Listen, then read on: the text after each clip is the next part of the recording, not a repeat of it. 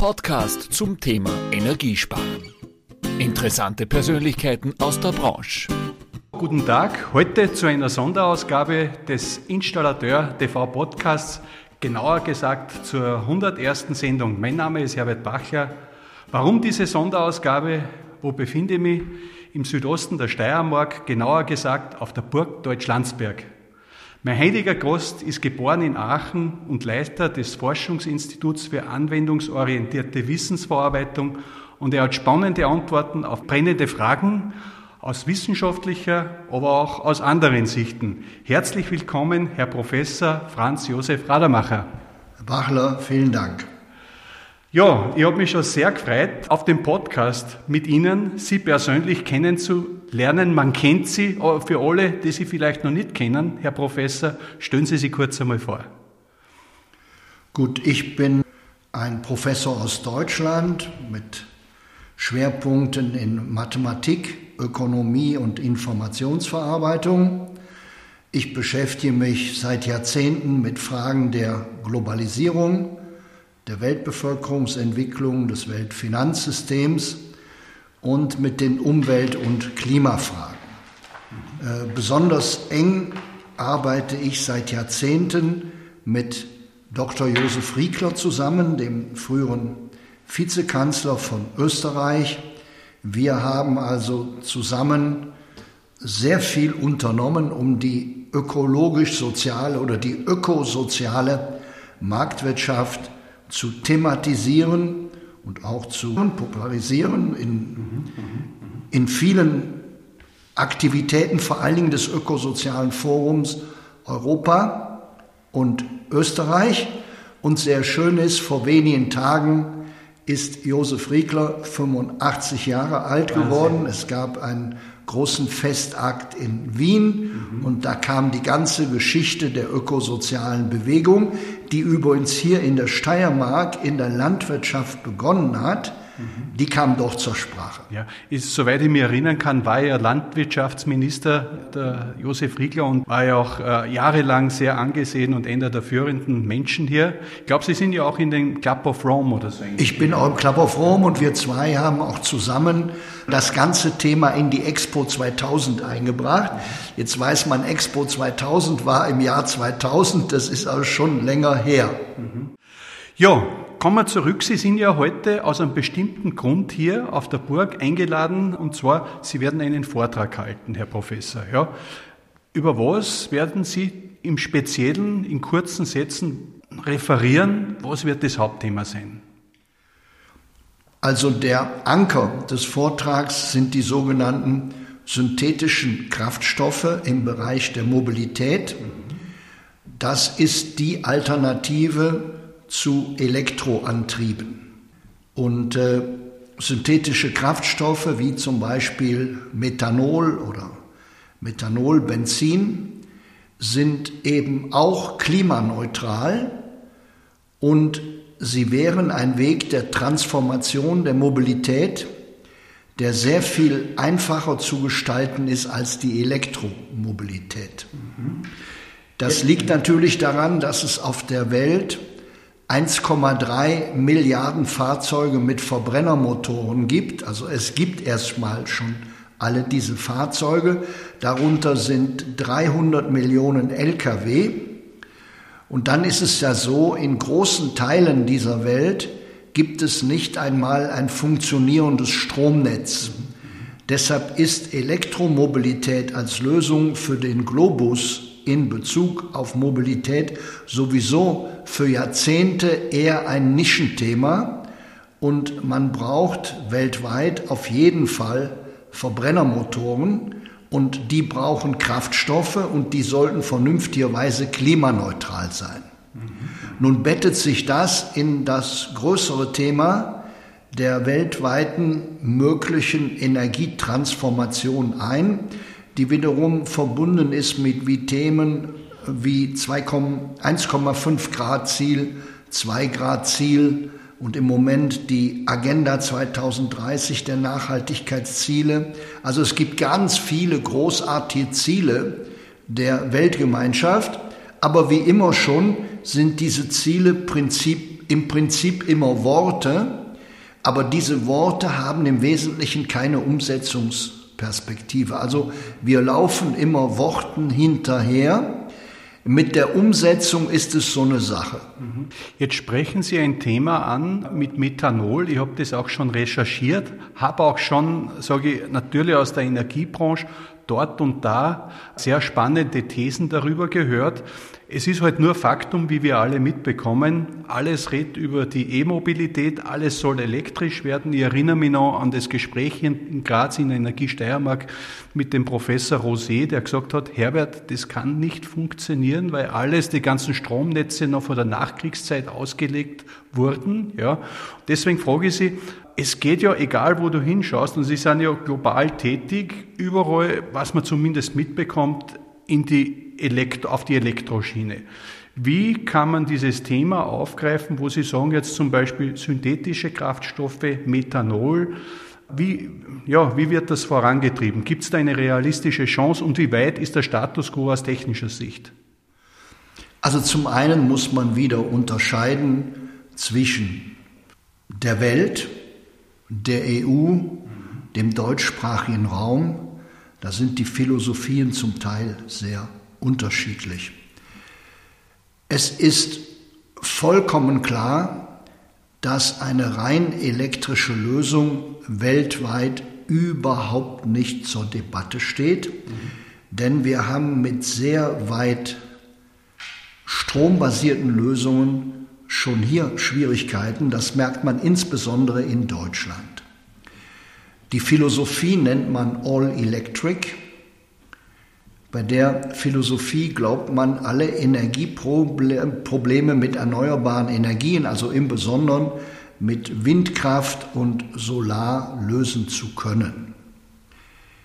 Die Situation von Österreich ist ein bisschen anders. Viele Berge, viel Wasser, vergleichsweise wenig Menschen. Da kann man auch sehr viel mit Biomasse machen. Und übrigens in den ärmsten Ländern der Welt da ist Wasserkraft und Biomasse äh, die Basis der Energie, drum wirken die alle ziemlich klimaneutral. Man muss dann aber dabei sagen, das ist nur eine Folge der Armut. Also wenn man genügend arm ist, ist man sowieso klimaneutral. Die Frage ist, was passiert, wenn man sich in Richtung Wohlstand bewegt? Viele Menschen in Richtung Wohlstand mit letzten Endes einer Industrie, die Stahl produziert und die, die Beton herzustellen in der Lage ist und Chemieprodukte, dann kommt man in eine Situation, wo All Electric praktisch nicht mehr funktioniert. Und so ist das eben mit den Kraftfahrzeugen auch. Deshalb brauchen wir eben auch synthetische Kraftstoffe. Und dieses Thema ist weltweit durchaus weit entwickelt. Zum Beispiel produziert Porsche ein Methanol in Südchile. Man muss aber auch da wieder dazu sagen, so eine Lösung wie Porsche sie verfolgt, die ist auch schon wieder belastet durch eine grüne Philosophie, die zum Beispiel verbieten will, dass das CO2, das man braucht, um das Methanol zu erzeugen, dass man dieses CO2 an einem Kohlekraftwerk abfängt. Man kann CO2 relativ preiswert an Kohlekraftwerken, Gaskraftwerken, Stahlkraftwerken, kann man überall CO2 relativ preiswert abfangen, weil das CO2 im, in der Abluft relativ hoch konzentriert ist. Vielleicht 200 Mal so hoch konzentriert wie in der Luft. Aber die Philosophie, die heute weltweit verfolgt wird von der grünen Seite, ist, das einzige CO2, was du nutzen darfst, das musst du direkt aus der Luft holen. Das ist das sogenannte Direct Air Capture.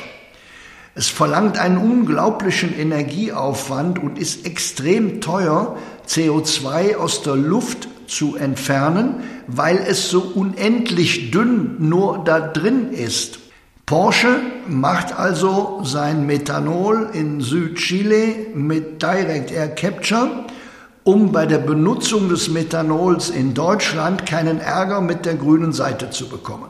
Da nehmen Sie eine Frage vorab. Ich habe das schon aufnotiert auch, weil das auch ein Thema ist und das Methanol, äh, wollte ich gerade fragen, ist auch nicht ganz äh, unumstritten, aber es scheint eine sehr gute Lösung zu sein. Ist es da so, wie man so sagt, dass man vielleicht den Spagat, gerade was Deutschland betrifft, immer christlicher als christlich zu sein, overboard geht und dass wir auch realisieren müssen, man muss auch ab und zu einen kleinen Tod sterben, damit man einfach realistische Ziele möglichst breit gefächert umsetzen kann, wie es dieses Thema zum Beispiel ist. Oder, ja, wobei oder, man ja. bei Methanol keinen kleinen Tod sterben muss. Methanol ist heute auf dem Globus die am zweithäufigsten synthetisierte Flüssigkeit. Mhm. Also neben Erdöl. Dann kommt Methanol. Nur ist dieses in großem Stil genutzte Methanol sogenanntes schwarzes Methanol. Das heißt, man erstellt das Methanol aus Kohle. Und indem man das tut, hat man natürlich die CO2-Emissionen aus der Kohle. Und die Frage ist ja, wie kommen wir zu einem klimaneutralen Methanol? Das ist eigentlich die Hoffnung am Horizont, ein klimaneutrales Methanol.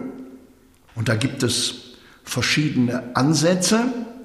Und es ist sehr schön zu einer Schwesterflüssigkeit zu schauen, das ist das Ethanol. Denn das Ethanol produzieren die Brasilianer in großem Stil und die Fahrzeugflotte der Brasilianer fährt im Wesentlichen auf Ethanol und Ethanol ist ein synthetischer Kraftstoff. Und er entsteht eben auf der Basis von Zuckerrohr. Und äh, das Zuckerrohr umzuwandeln in Ethanol, das ist ein Prozess innerhalb der Biologie und darum ist er klimaneutral. Das heißt, wenn ich das Ethanol im Auto verfeuere, dann entsteht CO2. Ja, aber dieses CO2 hatte das Zuckerrohr vorher aus der Atmosphäre geholt. Ist wie beim Holz, ne? Ist wie bei Holz. Es ist derselbe Vorgang wie bei Holz. Und deshalb gibt es zum Beispiel für Methanol auch eine Lösung, die hat mit Holz zu tun. Zum Beispiel, wenn man mit Holzschnitzel oder Pellets heizt, dann darf man ja das CO2 wieder in die Atmosphäre tun. Man kann es aber auch abfangen mit Carbon Capture. Wenn man das CO2 von einem Holzschnitzelkraftwerk abfängt, dann erhält man ein sogenanntes biogenes CO2. Und wenn man dieses CO2 mit Wasserstoff koppelt zu Methanol, dann ist das Methanol, das entsteht klimaneutral, genauso wie das Ethanol in Brasilien. Also das ist ein sehr kluger Weg, um zu Methanol zu kommen. Und der ist viel, viel kostengünstiger als das, was Porsche in Chile versucht. Und Sie haben so ein Stichwort angesprochen, Carbon Capture. Ja, ich habe einen Podcast gehabt mit dem Andreas Jäger, das ist einer der führenden Wetterpropheten hierzulande in Österreich. Und der hat auch dieses Thema in den Mund genommen, dass er gesagt hat, dass in diesen Bereichen also sehr viel Chancen auch liegen. Sehen Sie das auch so? Wie weit ist da der Stand? Also, ich sehe das auch so und es sehen viele so. Das heißt, praktisch alle großen Studien zu der Frage, ob man weltweit das Klimaproblem lösen kann, mit Blick zum Beispiel auf das Jahr 2050 in Richtung Klimaneutralität. Alle großen internationalen Studien haben immer das Carbon Capture als eine zentrale Komponente. Bei Carbon Capture geht es darum, dass man bei fossilen Kraftwerken das wäre jetzt alles, was man mit Öl macht, mit Gas macht, mit Kohle macht, dass man das CO2 abfängt. Genauso in der Stahlproduktion, genauso in der Zementproduktion und genauso in großen Teilen der Chemie. Immer wenn in diesen Prozessen CO2 entsteht, sollte man es vernünftigerweise abfangen. Das ist das Carbon Capture. Mhm. Es gibt dann zwei Arten, mit diesem CO2 umzugehen. Entweder man benutzt es für irgendeinen Zweck. Wir hatten eben Holzschnitzel gehen irgendwo zum Schluss in Methanol über. Die andere Variante wäre, dass man es im Boden verpresst. Das ist die wichtigste Lösung. Mit dem im Boden verpressen ist gemeint, dass man es in der Regel in die Produktionsstätten tut, aus denen man Öl und Gas gefördert hat. Man kann sich das wie ein gigantisches Kohlenstoffrecycling vorstellen. Also viele, insbesondere Grünbewegte, wollen ja Kreislaufwirtschaft. Hier haben wir die größtvolumige Kreislaufwirtschaft vor uns, die die Welt im Moment kennt, nämlich potenziell der Kohlenstoffkreislauf, bei dem wir also Kohle, Gas und Öl aus der Erde holen. Da ist dann das CO2 in Form von Gas, Öl, Kohle drin und wird herausgeholt. Dann wird es verbrannt durch das Verbrennen ja. entsteht CO2. Wenn ich jetzt das CO2 abfange und bringe das wieder in dieselben Städten, wo ursprünglich das Material herausgeholt wurde, dann habe ich einen großen Kohlenstoffkreislauf. Und das Schöne ist, der Kohlenstoff ist anschließend noch da. Jetzt in der Form CO2 in den alten Lagerstätten von zum Beispiel Öl und Gas. Und das ist wichtig, weil es kann sein, dass wir in 100, 150 Jahren dringend Kohlenstoff brauchen. Wenn wir nämlich mit dem ganzen Verbrennen aufhören, dann kann es sein, dass wir zu wenig Kohlenstoff für die Biologie haben und dann wird man sich vielleicht darum streiten, wer welchen Kohlenstoff benutzen darf und wo man ihn sich herholen soll. Also ist ein wichtiges Thema, mit dem es auch schon jahrzehntelange Erfahrungen gibt. Das heißt, Carbon Capture ist technisch unproblematisch. Mhm. Jetzt ist es so, wenn ich Ihnen zuhöre, Herr Professor, macht mir das Mut, weil ich so das Gefühl habe, wir haben schon große Lösungen, die jetzt da am Markt sind. Jetzt ist ja die Frage, wie wir wissen, so Deutschland, äh, gerade wo es der Motor von Europa ist, ja, hat jetzt unheimlich auf die Wärmepumpe gesetzt, ist natürlich politisch jetzt wieder ein Hickhack. Momentan ist wieder, so, ja, das Ganze ein bisschen in Stillstand geraten. Wie ist sowas auch umzusetzen, so dass das natürlich auch an die Leute, in die Leute rauskommt, diese Technologien. Sie beraten ja auch äh, die Politik, die Weltpolitik. Sie sind ja auch, äh, soweit wir geredet haben, in der äh, UNIDO in Wien. Ja, äh, ja wie, wie, sehen Sie das? Was, was können Sie da tun, dass das einfach auch so wirklich die Welt erreicht? Ja? Also zunächst einmal dominiert dieses Thema den aktuellen Klimadiskurs international.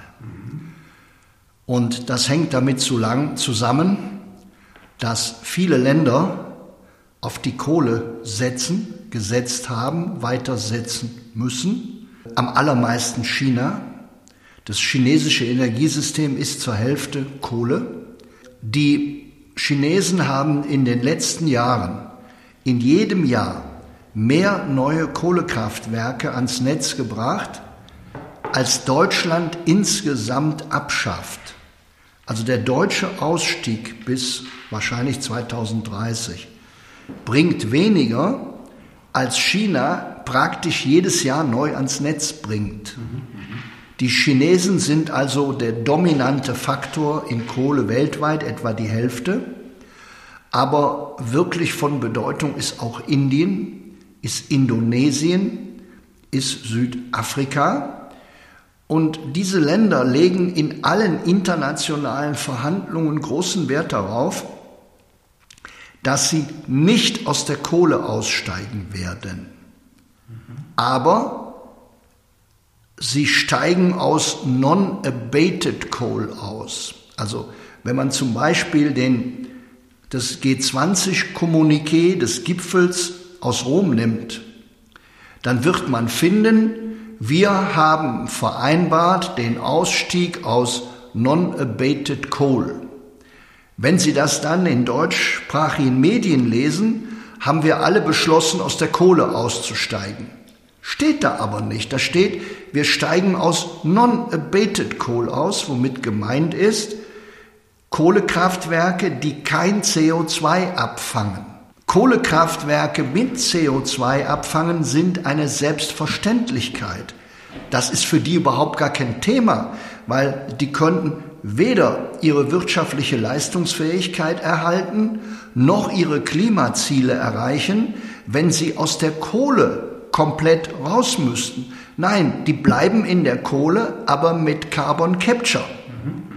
Und es ist jetzt abzusehen, dass das das zentrale Thema auf der Klimakonferenz dieses Jahr in Abu Dhabi sein wird, weil natürlich auch die Ölstaaten allergrößten Wert darauf legen, dass man die fossilen Energieträger weiter nutzen darf.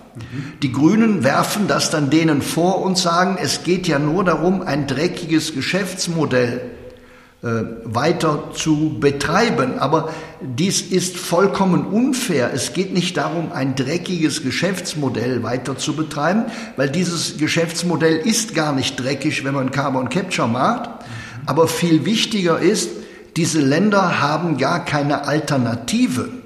Und die Länder zum Beispiel in Afrika, die Öl- und Gasfunde haben, die wollen dringend ihr Öl und Gas entwickeln, um ihren Wohlstand zu fördern und zu, zu stabilen, für Industriegesellschaften geeignete Energiesysteme zu kommen. Ja, wer das will, muss Öl und Gas nutzen. Der kann das nicht mit Wind und Sonne machen. Und dann brauchen die auch Carbon Capture. Also wer Carbon Capture verbieten will, treibt ganze Länder und Kontinente in die Armut, aber die werden sich das ja sowieso nicht bieten lassen. Das heißt, der Versuch, Carbon Capture zu verhindern, ist von vornherein eine Totgeburt, spaltet aber die Welt. Und der Kampfspruch für Abu Dhabi heißt, das Problem sind nicht die fossilen Energieträger, es sind die fossilen Emissionen. Und wer auch nur ein Gehirn hat, das ein bisschen funktioniert, wer das kleine Einmal-Eins beherrscht, wer sich mit logischen Ableitungen ab auskennt, für den ist doch sowieso klar, dass das Problem nicht die Kohle ist, sondern nur, wenn ich die Kohle verbrenne und das dabei frei werdende CO2 in die Atmosphäre geht. Wenn ich dafür sorgen kann, dass dieses CO2 nicht in die Atmosphäre geht, dann ist doch ganz offensichtlich die Kohle kein Problem. Und das ist das ganze Thema Carbon Capture, dafür zu sorgen, dass die fossilen Energieträger kein Problem sind, weil wir sicherlich bis 2050 und darüber hinaus sehr, sehr viele fossile Energieträger weiter benutzen werden und werden müssen. Und das heißt auch, wer das Klimaproblem lösen will, muss sich für Carbon Capture einsetzen. Jetzt ist aber, so wie ich das sehe, Herr Professor, so, dass wir ja trotzdem die Politik dazu brauchen. Und es ist meine Wahrnehmung nach außen, dass anstelle von strategischer, nachhaltiger Politik immer kurzfristige Taktikpolitik mehr und mehr da ist. Gerade auch Deutschland, überall eigentlich, äh, wo, wo, wo man hinschaut. Ja. Wie sind diese Modelle auch sage ich, umsetzbar, dass man nicht nur Headlines liest und sagt, ich meine, das war ja bei uns auch, Strom war vor zehn Jahren in der Heizung oder 15 noch eher verpönt, heute ist er grün auf einmal. Ja. Wie ist das realistisch auch umsetzbar? Sie haben gesagt, Ziel äh, Abu Dhabi oder der nächste Gipfel, den Sie haben, so dass man auch, muss ich ja wirklich sagen, ein bisschen auch die grünen Politiker zur Vernunft bringt und sagt, es gibt da was, das ist die Chance. Sag mal, mir ist erstmal wichtig, die Welt wird tun, was sie tun will und tun muss, und sie braucht da keinen Deutschen, der sie belehrt. Die Deutschen versuchen mit den Europäern, insbesondere über die sogenannte Nachhaltigkeitstaxonomie, den Finanzsektor zu zwingen, den Entwicklungs- und Schwellenländern nicht mehr bei der Finanzierung zu helfen, wenn die zum Beispiel Öl- oder Gaskraftwerke errichten wollen. Also mit anderen Worten, das ist wieder das alte koloniale Muster. Wir versuchen denen unseren Willen aufzuzwingen. Wir nutzen vor allen Dingen die Geldhebel. Wir haben uns ein, eine absurde Nachhaltigkeitstaxonomie ausgedacht, bei der wir nun plötzlich über die Nachhaltigkeit den ärmeren Ländern das Geld vorenthalten, sich zu entwickeln, obwohl es auf UN-Ebene Teil der nachhaltigen Entwicklung ist, dass die armen Länder aus der Armut rauskommen.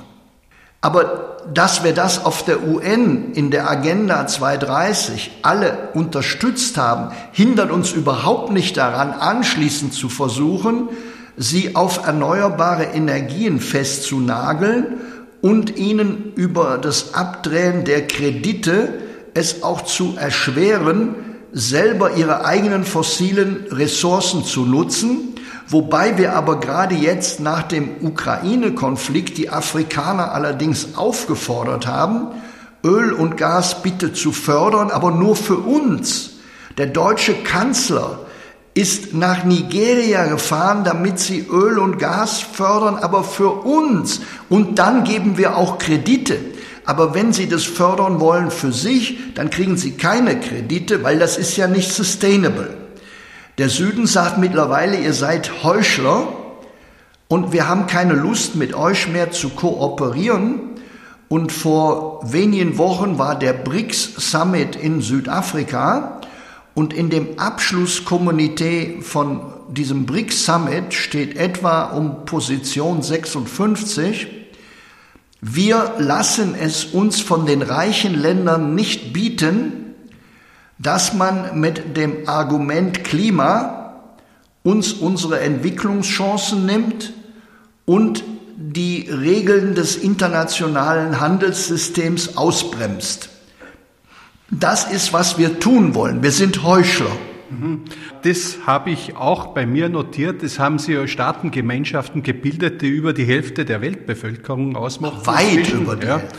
Und wo Sie eben dann so Fragen stellen, wo ich sage, Generell, ich erinnere mich auch noch mit einem Podcast, kennen Sie vielleicht die Frau Dr. Veronika Wendland, im Bereich der Kernenergie, das wäre auch noch ein Thema gewesen, was mich von ihrer Seite interessiert hat, die eigentlich eine Gegnerin waren, eigentlich zur Befürworterin geworden ist, ja. Auf Zeit natürlich, ja, und wenn ich dann schaue, in Deutschland, eigentlich sind die sichersten Atomkraftwerke abgeschalten ja. worden, rundherum bezieht man dann Ding, weil Sie sagen, Thema heuchlerisch. Genau. Wie sehen Sie diese Situation? Es wird ja Welt weltweit, so wie ich das mitbekomme, auch in die Atom, in die Kernenergie noch investiert. Äh, welche Zukunft hat das? Ich habe das äh, Gefühl gehabt, seit dem großen GAU, äh, den es da in Tschernobyl gegeben hat, hat hier die Entwicklung sehr gelitten, die Weiterentwicklung, weil es kein Thema war. Was ist da für Ihr Stand? Wie, wie ist da die Situation aus Ihrer Sicht?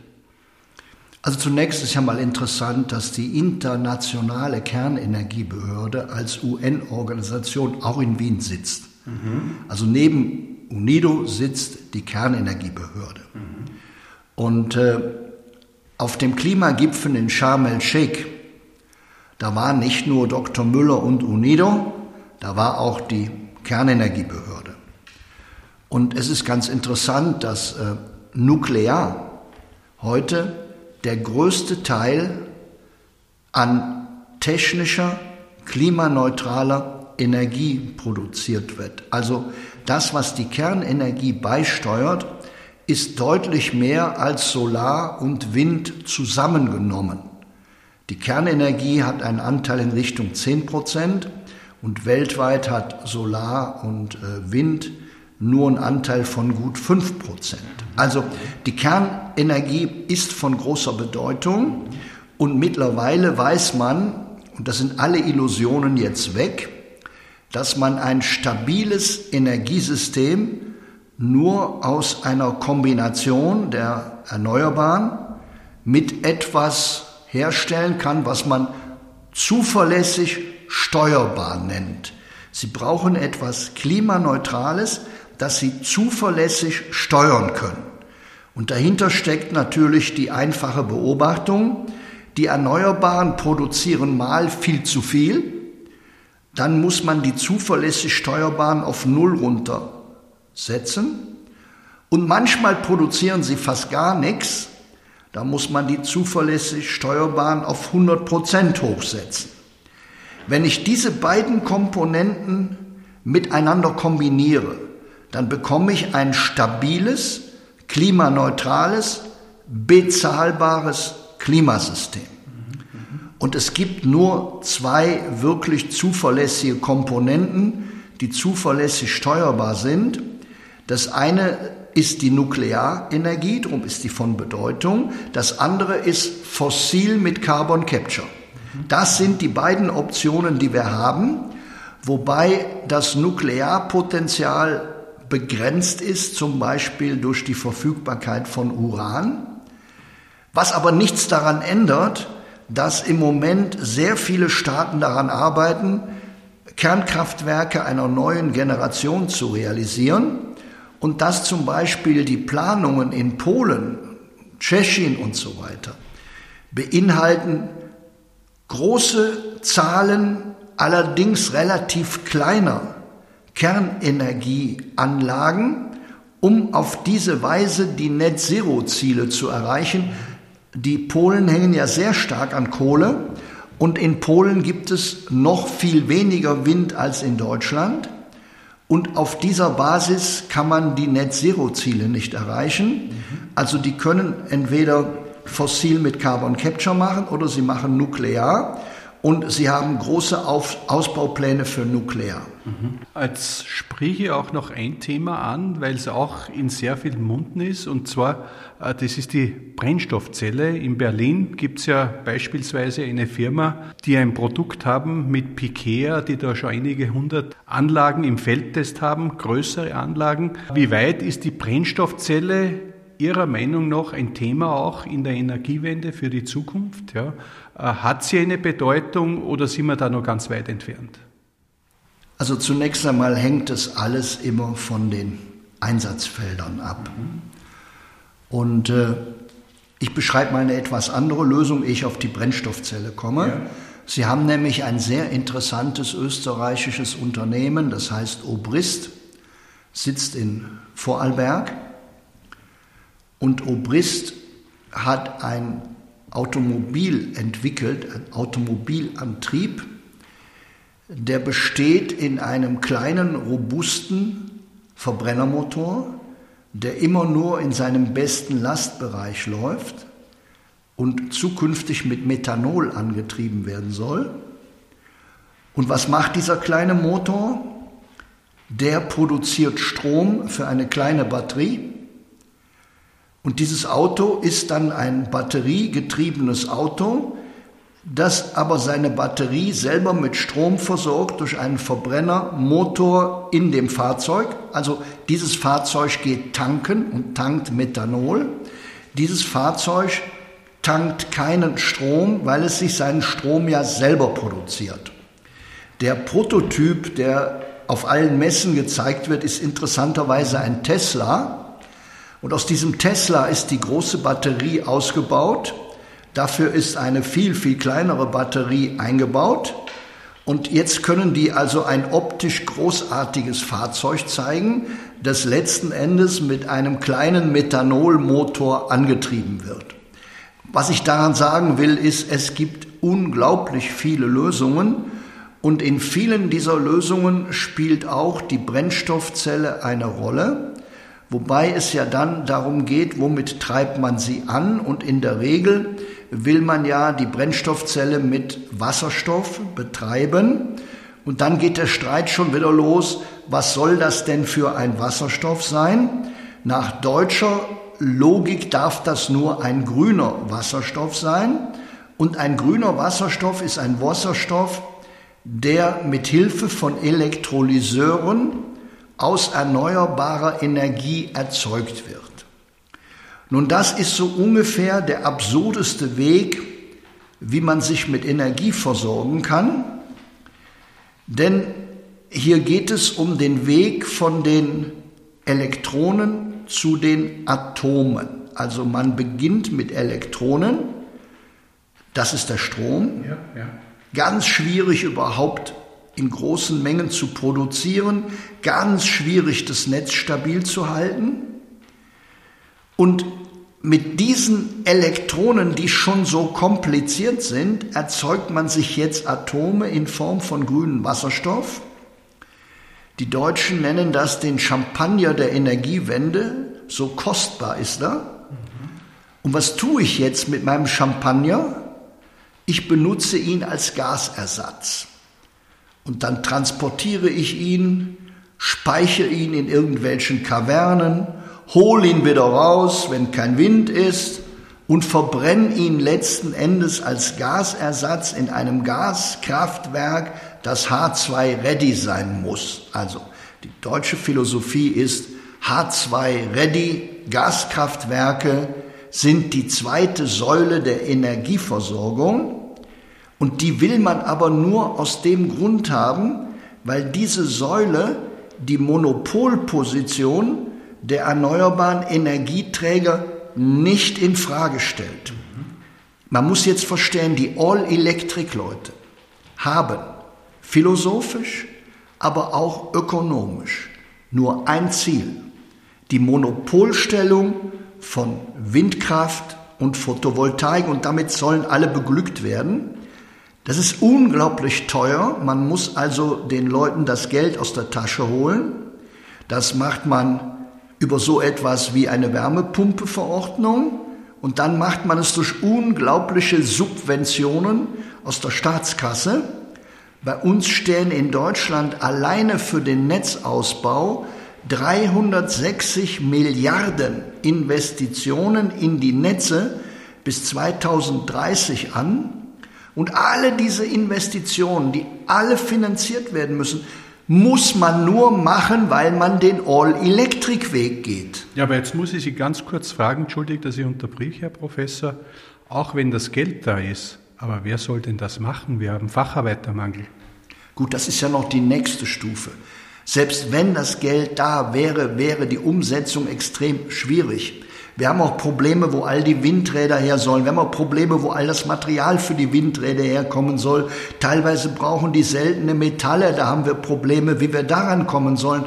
Aber meine Aussage ist ja eine andere. Wir brauchen das alles nicht. Wir brauchen das nur, weil wir die All-Electric-Philosophie haben. Wobei jetzt mittlerweile die sich auch in Deutschland etwas aufweicht. Das heißt, unser Herr Habeck war in Norwegen. Und jetzt muss man wissen, Norwegen macht Carbon Capture seit 30 Jahren. Der norwegische Ministerpräsident hat den Europäern angeboten, alle europäischen CO2-Emissionen in diesem Jahrhundert, alle in diesem Jahrhundert, bei sich in alten Öl- und Gaslagerstätten unter der Nordsee zu verpressen für einen Verpressungspreis von 30 Euro pro Tonne CO2. So, dieses Angebot liegt auf dem Tisch.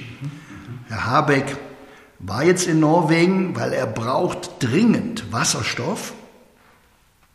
Und er braucht einen Wasserstoff, wo er versuchen kann, so zu tun, als sei er grün.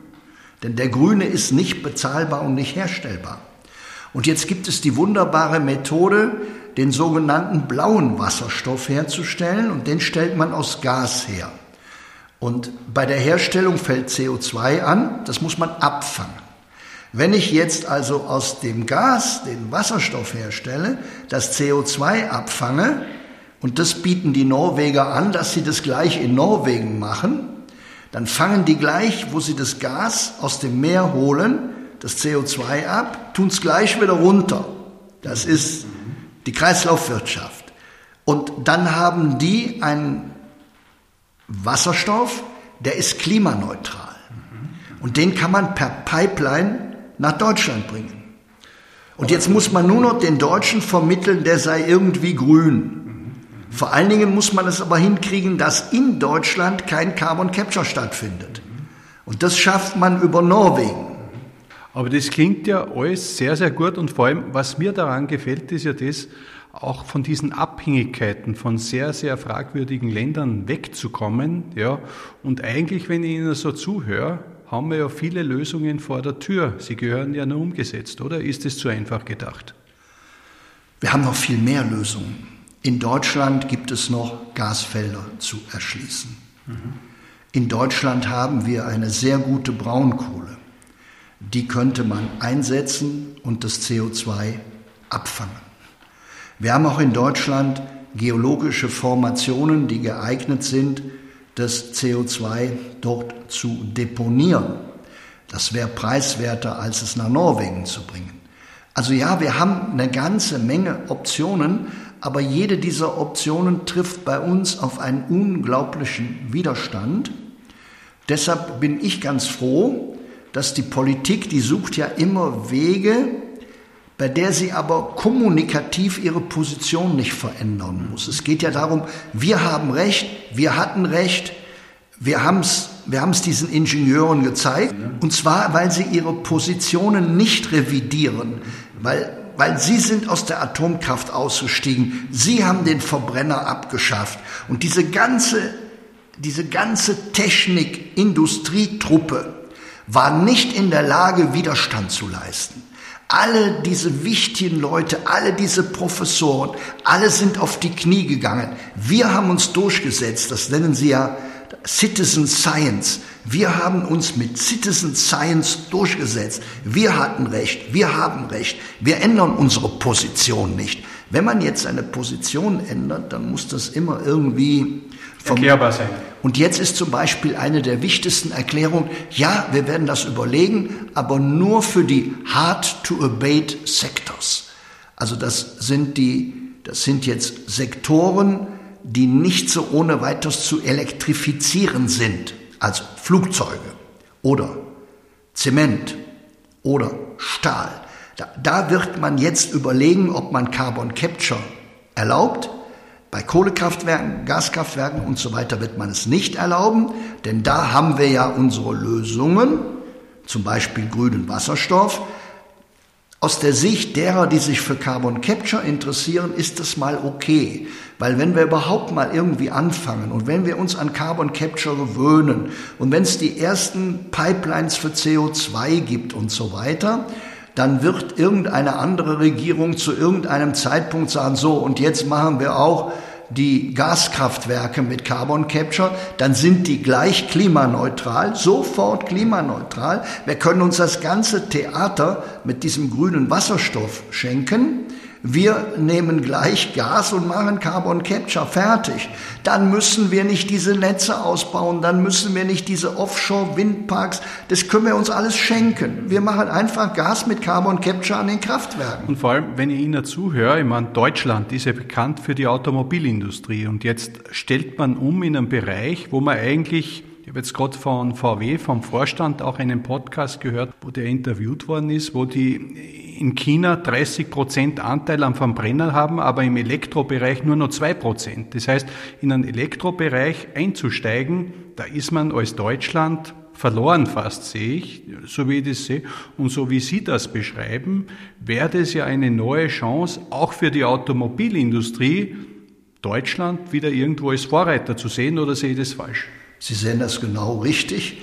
Aber wie gesagt, der Sieg über die Atomwirtschaft, der Sieg gegen den Verbrennermotor, das sind die historischen Siege.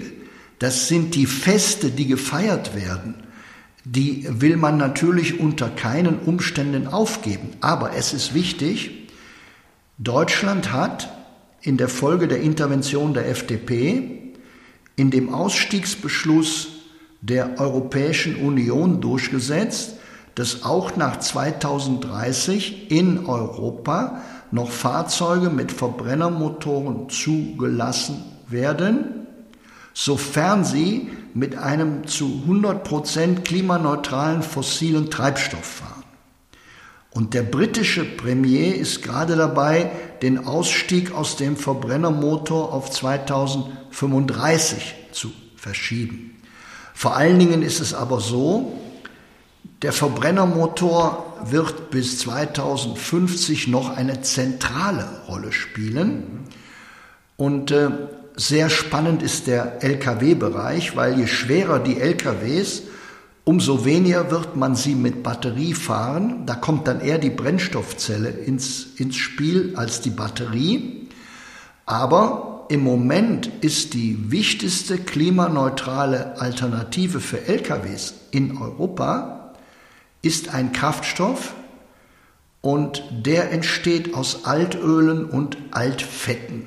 Aha. Und diesen HVO-Kraftstoff, den kann man mittlerweile auch fast überall in Europa tanken.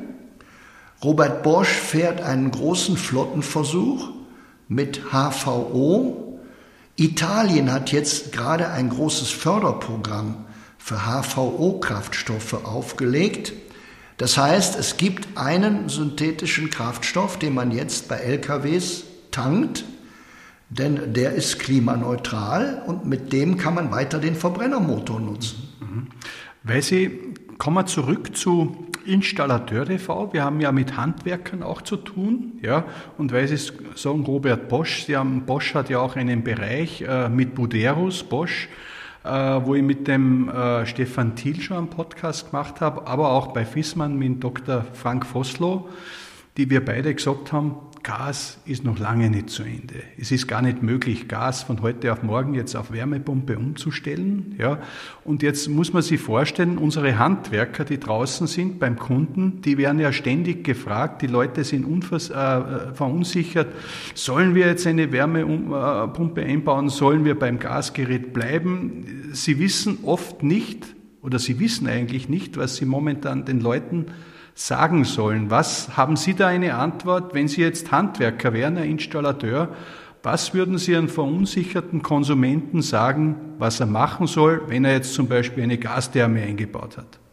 Gut, ich sage jetzt mal, was ich persönlich sage, das ist meine private Meinung. Ich sage den Lkw-Fahrern, sage ich, um Gottes Willen, geht nicht Richtung Batterie, aber macht ein Experiment mit ein, zwei Batterieautos, damit ihr sagen könnt, ihr, ihr seid dabei, aber in Wirklichkeit seid ihr nicht dabei. Ja?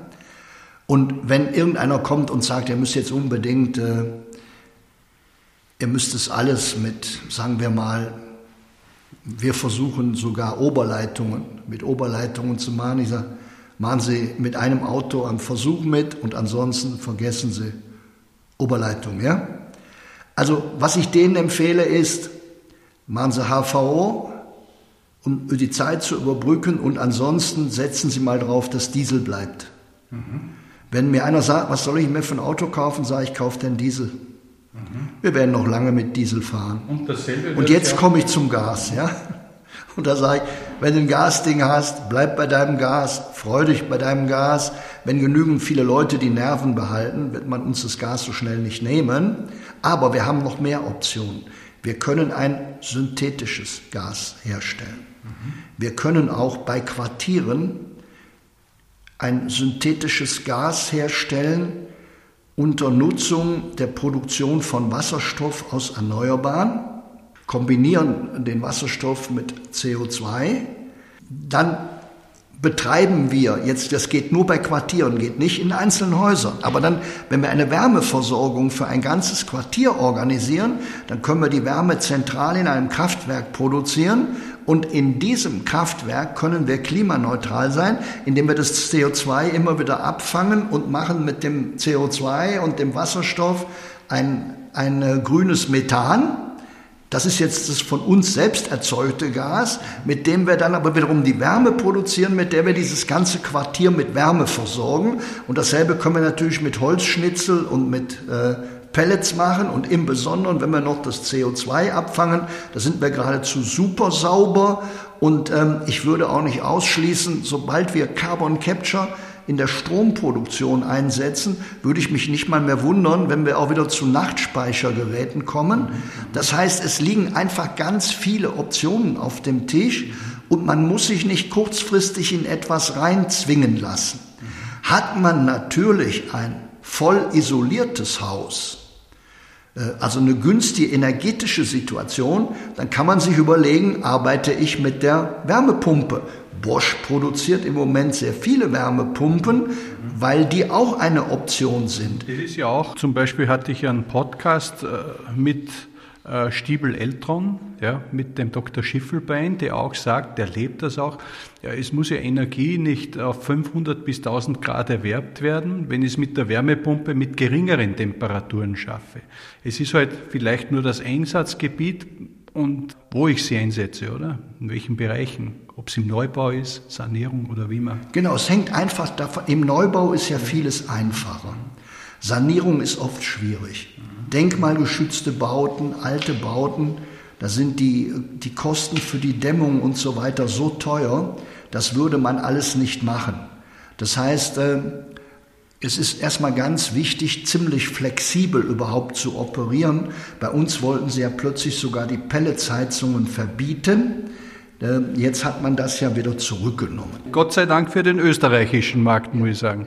Weil man muss sich das ja auch vorstellen als Unternehmen, man investiert und plötzlich sagt die Politik nein und wir leben mitten äh, irgendwo im Klimawandel. Also es ist schon sehr schwierig oft auch für diese Unternehmen nachhaltige Strategien zu entwickeln. Weil auch im Moment wird eben die Rolle von Holz sehr stark thematisiert. Und es gibt natürlich bei Holz Probleme, wenn man sehr alte Wälder abholzt die sehr viel CO2 gebunden haben.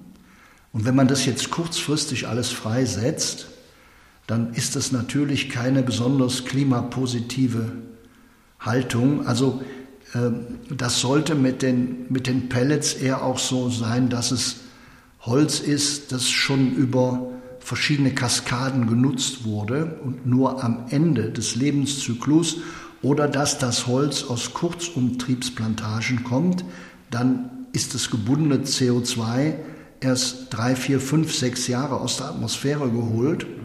Es ist nicht so besonders klug, ein CO2, das man vor 200 Jahren aus der Atmosphäre geholt hat, heute ganz schnell wieder reinzupumpen mit dem Argument, das ist ja plus minus null. Das ist eben nicht plus minus null, wenn man sagt, das ist jetzt seit 200 Jahren gespeichert und äh, der Atmosphäre entzogen. Also darum sind diese Themen alle nicht so einfach, aber man sollte meiner Ansicht nach viel flexibler daran gehen und praktisch alle Probleme verschwinden, wenn man in großem Stil das Carbon Capture einsetzt in den Kraftwerken, vor allen Dingen Gas, und wenn man das Carbon Capture einsetzt sowohl bei Zement als auch bei Stahl.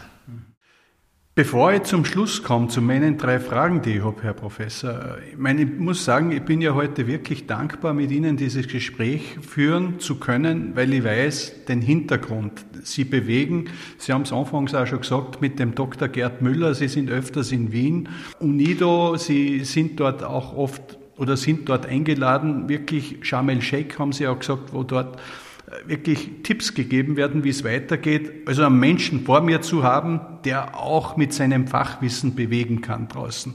Und darum frage ich Sie auch eine wirklich große Frage von oben betrachtet, wenn Sie heute in die Welt rausschauen, politisch. Ja, wir haben überall Unruhen und eins habe ich gelernt, das werden Sie mir wahrscheinlich bestätigen, Energie ist Macht. Ja, und wir werden ja auch mit Energie erpresst, wie man sieht. Wenn Sie jetzt von oben so schauen, was los ist draußen, haben Sie auch durch die derzeitige Situation, die man so sieht, irgendeine Hoffnung, die Sie mitgeben, dass jetzt eigentlich durch das, was draußen los ist, eine Chance entsteht, auch eine neue Energieordnung in der Welt wieder schaffen zu können? Gibt es die?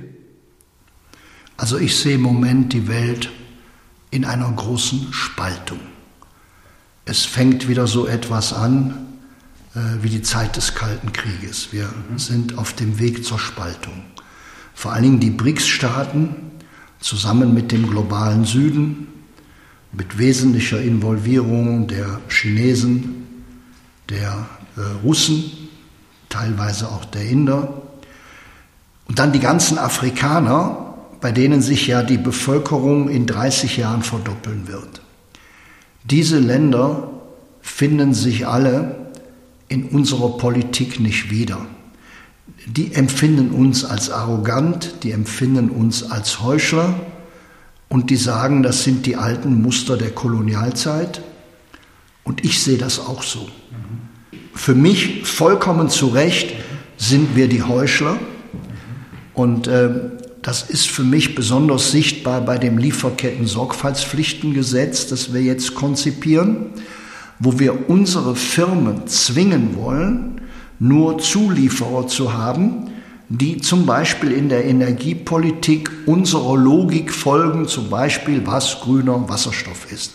Das ist für mich ein Werteimperialismus und ist überhaupt nicht kompatibel mit den Regeln der Welthandelsordnung und das gilt genauso für den Bereich, wo wir jetzt darüber nachdenken, einen Außenzoll an den EU-Außengrenzen einzuführen, damit Produkte, die aus Ländern kommen, die nicht unsere CO2-Lösungen haben, mit einem Sonderzoll belegt werden, damit sie keinen wirtschaftlichen Vorteil daraus ziehen, dass sie mit dem Klima anders vorgehen als wir.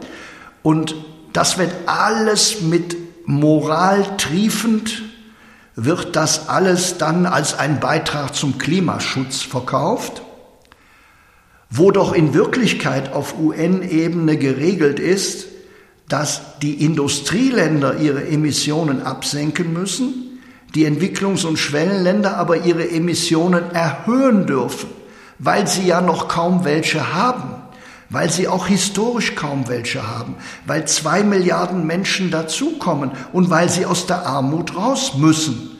Ja, wir haben ja fast alle Vorteile. Deren Vorteil ist, dass sie ihre CO2-Emissionen erhöhen dürfen und dass ihre Sozialstandards niedriger sind als unsere. Ja, vor 100 Jahren waren unsere Sozialstandards auch niedriger. Wenn ich der Ärmere bin, dann habe ich niedrigere Standards. Und bei der WTO hat man sich geeinigt, dass man diese Differenzen zulässt und trotzdem Handel miteinander betreibt, weil sonst gäbe es keinen Handel.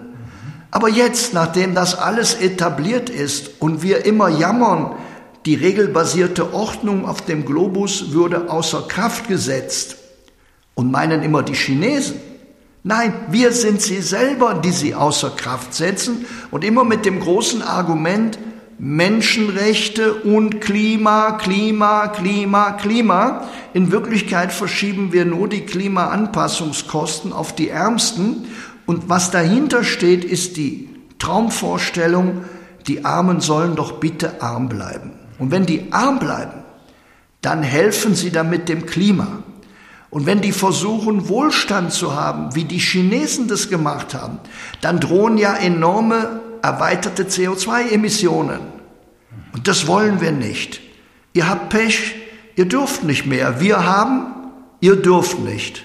Aber Herr Professor, wenn ich Ihnen da so zuhöre, ja, welche Chance, wo sehen Sie die EU, Europa in den nächsten zehn Jahren? Also ich glaube, dass wir in großer Gefahr sind, äh, unsere Stellung in der Welt deutlich zu verschlechtern. Denn die USA sind stark und handlungsfähig, die Chinesen sind auch stark und handlungsfähig. Wir sind eigentlich in Europa furchtbar zerstritten. Wir haben uns in dem Ukraine-Konflikt ja klar positioniert. Die Welt positioniert sich anders, ganz anders als wir. Unsere Positionierung ist extrem teuer. Man weiß nicht, wie das Ganze ausgeht. Und fast noch schlimmer finde ich unsere Positionierung in Bezug auf Gaza. Die ganze Welt hat ein klares Bild vor Augen, nämlich eine Art äh, Siedlerkolonialismus, der mit massivem, fast schon Staatsterror gegen die Palästinenser verbunden ist, die in Gaza und im Westjordanland wie in einem Gefängnis leben. Wenn sie sich aber wehren, dann sind sie die Terroristen und alleine schuld. Und worüber wir im Wesentlichen gar nicht reden, ist über sozusagen die Schuld davor, die eine Situation erzeugt, die historisch betrachtet unerträglich ist und die wir aus allen Befreiungskämpfen rund um den Globus kennen. Das heißt, das war in Südafrika nicht anders. Das war übrigens in Israel auch nicht anders, als sich die Juden gegen die britische Mandatsmacht gewehrt haben. Da gab es drei jüdische Terrororganisationen, die alles Mögliche in die Luft gesprengt haben. Das ist aber historisch normal. Das war in Indonesien so, das war im Kongo so. Es gibt eigentlich keine Befreiung von einem, der mit viel Macht immer mehr haben will, als dass man sich dagegen organisiert. Und wenn ich der Schwache bin, ja, dann habe ich nicht die Instrumente, die der Starke hat. Und dann muss ich eben sehen, wie ich mich wehre.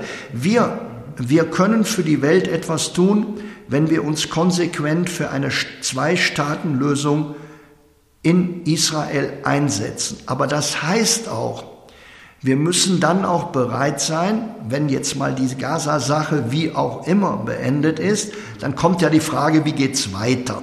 Und wenn es darum geht, wie geht's weiter, dann kommt der Moment, wo Europa überlegen muss, wie wir, aber auch die USA, auch Druck auf Israel ausüben müssen, endlich die Zwei-Staaten-Lösung umzusetzen. Wenn der Westen sich dafür engagiert, wird es unser Bild in der Welt verbessern.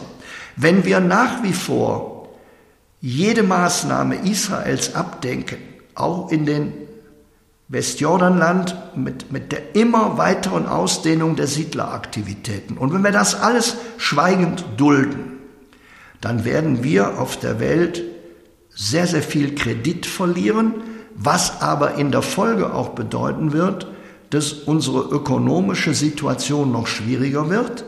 Und das wird sie eben auch mit unseren Sorgfaltspflichten und unserem Außenzoll. Wie gesagt, der Werteimperialismus, die BRICS-Staaten haben in ihrem Kommuniqué klar formuliert, wir sind nicht bereit, uns vom Westen unter einem Argument Klimaschutz unsere Rechte in der Welthandelsordnung nehmen zu lassen und wir lassen uns auch nicht von anderen aufzwingen, wie wir uns im Klimabereich zu positionieren haben. Mhm. Wenn Sie das ansprechen, komme ich aber auch noch, weil es mich interessiert, auf diese Frage, weil Sie ja sehr lösungsorientiert und klar unterwegs sind. Äh, wie ordnen Sie die Situation um die Ukraine ein? Ist das ähnlich, ja, dass sich da auch, äh, sage ich, der Westen zu klar positioniert? Oder äh, was ist da die Lösung? Gibt es da überhaupt eine Lösung? Wie wäre der Ansatz? Wie könnte das die Lösung aussehen? Also die Ukraine ist ein sehr schwieriges Thema. Wenn ich jetzt mal die österreichische Sicht nehme, Teile der Ukraine waren österreichisches Kronland, Lemberg war die fünf wichtigste Stadt der KK-Monarchie. Im Norden von Lemberg sind große Teile der österreich-ungarischen Armee im Ersten Weltkrieg verblutet. Es war nicht die Idee der Österreicher, dort ein, eine Ukraine als Staat zu gründen. Die Polen wollten dort nie einen Staat gründen. Die wollten Kiew dem erweiterten polen-litauischen Gebiet zuordnen. Die Preußen hatten auch nie ein Interesse daran und die Osmanen hatten auch nie ein Interesse daran. Ich sage mal Pech für die Ukrainer, so wie es das Pech für die Kurden gibt weil keiner will einen Kurdenstaat zulassen, weder die Türken noch die Perser noch die Syrer. Es ist die Iraker auch nicht. Die Kurden können einem leid tun, die Ukrainer konnten einem auch leid tun. Den ukrainischen Staat gibt es nur, weil die Russen bei der Auflösung der Sowjetunion der Ukraine die Souveränität zugestanden haben. Das ist alles andere als selbstverständlich. Als sich der Süden der USA vom Norden trennen wollte, da haben neun südliche Staaten die Mitgliedschaft in der Union gekündigt. Was war die Antwort des Nordens? Krieg, der amerikanische Bürgerkrieg. Diese neun Staaten sind gezwungen worden, Teil der Vereinigten Staaten zu bleiben. Es wurde ihnen nicht erlaubt, aus dem Verbund auszuscheiden. Also man muss klar sehen, der, der Prozess, der zur Ukraine geführt hat, war ein sehr komplizierter Prozess, bei dem vieles komisch gelaufen ist. dass in diesem Prozess die Krim mit der Ukraine plötzlich nicht mehr in Russland war. Das ist sehr, sehr seltsam. Aber jetzt ist ja die Frage, was ist eine Lösung? Und ich drücke es mal so aus. Lösungen beinhalten oft auch Verluste von Territorium, denen steht was anderes gegenüber. Wir haben Elsass-Lothringen verloren, wir Deutschen. Wir haben den gesamten Osten verloren, haben alles verloren. Gut, so ist nun mal. Irgendwann kann es sein, dass man etwas verliert. Wir haben es teilweise über die EU wiedergewonnen. Wenn die Ukraine, ich sage mal, diesen Süden verliert, der sowieso stark russisch geprägt ist, wenn aber im Gegenzug die Ukraine dafür der EU beitreten darf und Russland das akzeptiert. Meine Ansicht nach wird Russland niemals akzeptieren, dass sie der NATO beitreten. Aber dass sie der EU beitreten. Wenn in diesem Zusammenhang ein Riesenaufbauprogramm für die Ukraine finanziert wird, wenn möglicherweise man auch noch ein Abkommen schließen würde, das der Ukraine in einem gewissen Sinne eine Brückenfunktion zwischen der EU und diesem von Russland geprägten ökonomischen Raum einräumen würde, dann könnte es sein, dass die Ukraine als Folge von diesem Konflikt und ihrer Wehrhaftigkeit, das ist ganz wichtig, sich in eine Lage katapultiert, in der ökonomisch die Ukraine ohne diesen Krieg nie gekommen wäre. Also die Ukraine könnte ein richtig gut finanzierter, moderner, westlicher Staat werden und die Chance, das zu werden, hätte sie ohne diesen Krieg in dieser Form die nächsten Jahrzehnte nicht gehabt. Also ich will nicht ausschließen, dass kluge Leute eine kluge Lösung finden und wo kluge Lösungen mit dem Verlust von Territorium verbunden sind, ist das in dem Sinne etwas Normales, als andere Leute auch Territorien verloren haben. Und man könnte das hier dann auch so interpretieren, dass bei der dem Zugeständnis der Souveränität an die Ukraine sehr viele handwerkliche Fehler gemacht wurden. Man muss aber auch dazu sagen, in dem Moment, wo dem zugestimmt wurde, gab es noch die Gemeinschaft unabhängiger Staaten. Das war ein besonderes Bündnis zwischen Russland, der Ukraine und Weißrussland. Das heißt, Russland ist zu dem Zeitpunkt davon ausgegangen, noch in einem besonders engen Bündnis mit Ukraine und Weißrussland zu sein. Und dieses Bündnis hat sich aber relativ schnell aufgelöst, womit eigentlich aus russischer Sicht wichtige Voraussetzungen für die Zugeständnisse Russlands nicht mehr gegeben waren. Nun, das wurde alles nicht diskutiert, weil der politische Zustand in der Ukraine war ja lange Zeit doch so, dass er stark zu Russland tendierte. Da ist die Sprache, da ist das Ausbildungssystem, da, da ist die Militärdoktrin, da sind die Waffensysteme und so weiter. Also lange Zeit konnte man in Russland darauf setzen, dass die Ukraine im eigenen Lager bleiben würde und unter keinen Umständen die NATO sich in der Ukraine bis an die russische Grenze bewegen würde.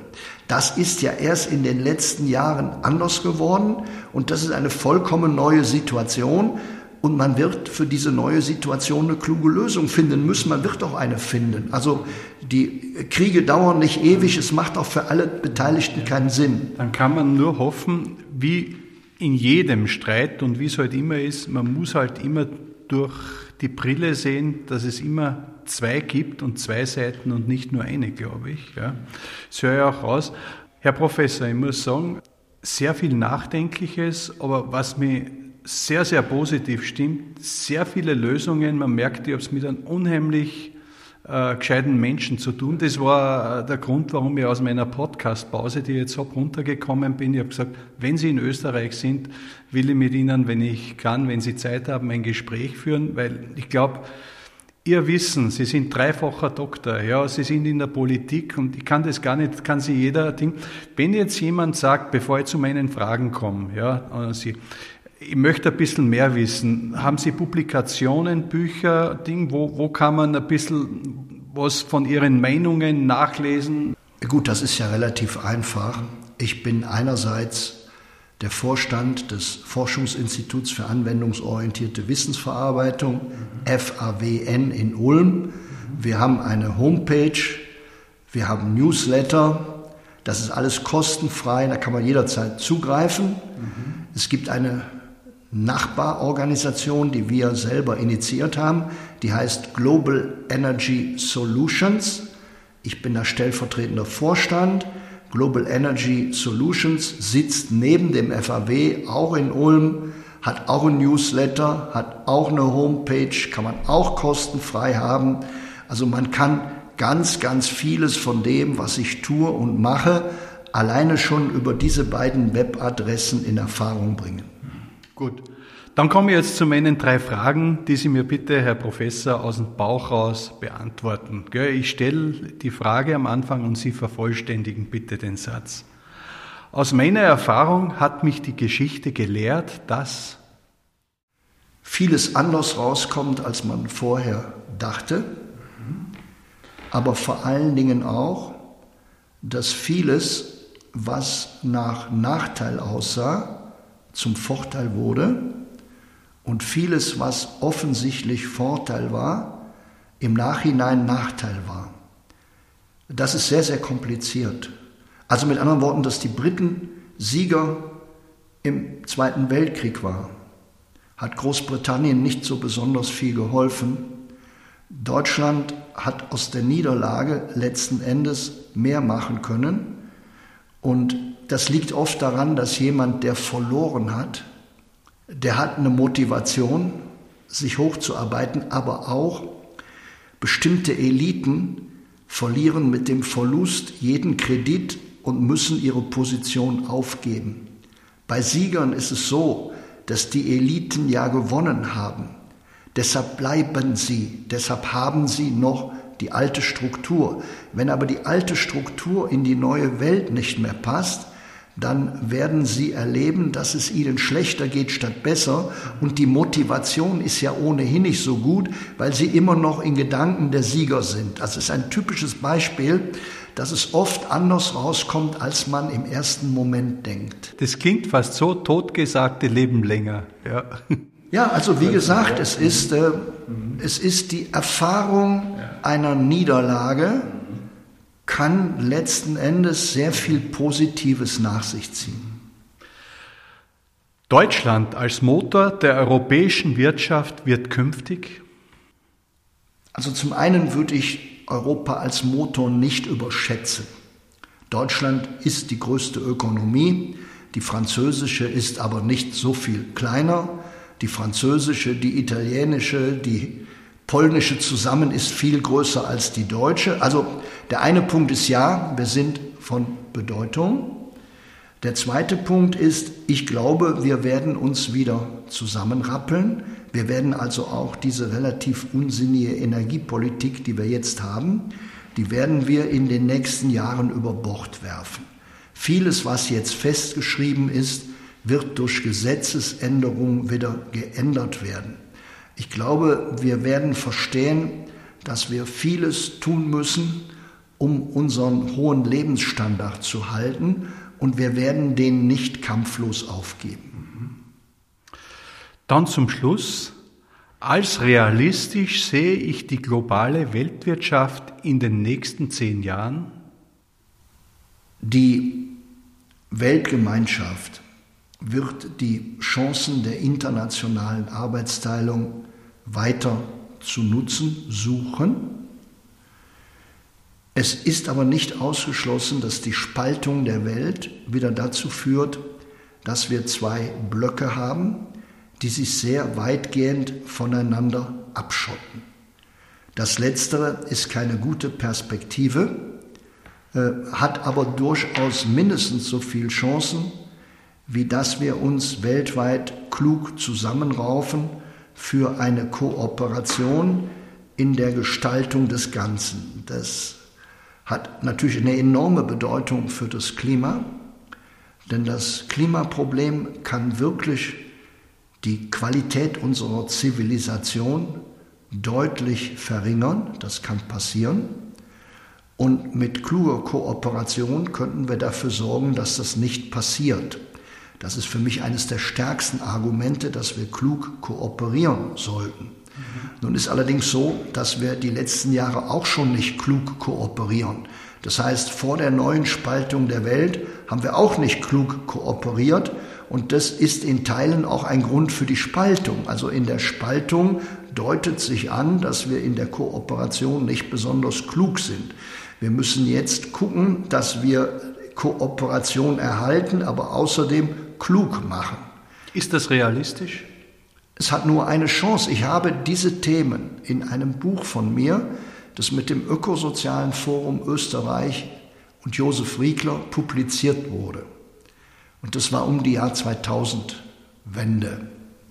Das Buch heißt Balance oder Zerstörung.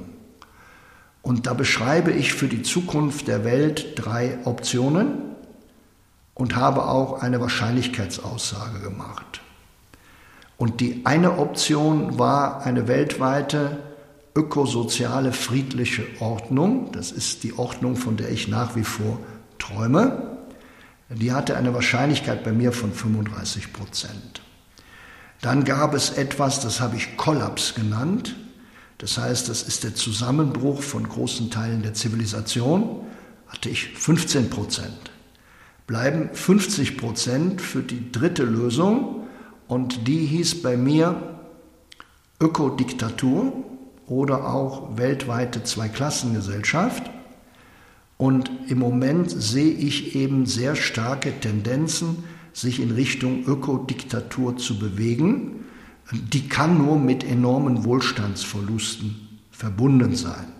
Also so viel zu Pessimismus oder Optimismus. Ich war nie der Meinung, dass wir einen Selbstläufer zu einer vernünftigen Welt haben. Wir haben eine große Wahrscheinlichkeit, weit unter dem Level zu bleiben, der im Prinzip erreichbar wäre, wenn man zu fairer Kooperation willens wäre. Aber Menschen sind meistens zu einer fairen Kooperation nicht willens. Am ehesten noch nach einer Katastrophe. Kann also sein, dass eine sich massiv aufbauende Klimakatastrophe vielleicht etwas bewirkt. Ja? Kann sein.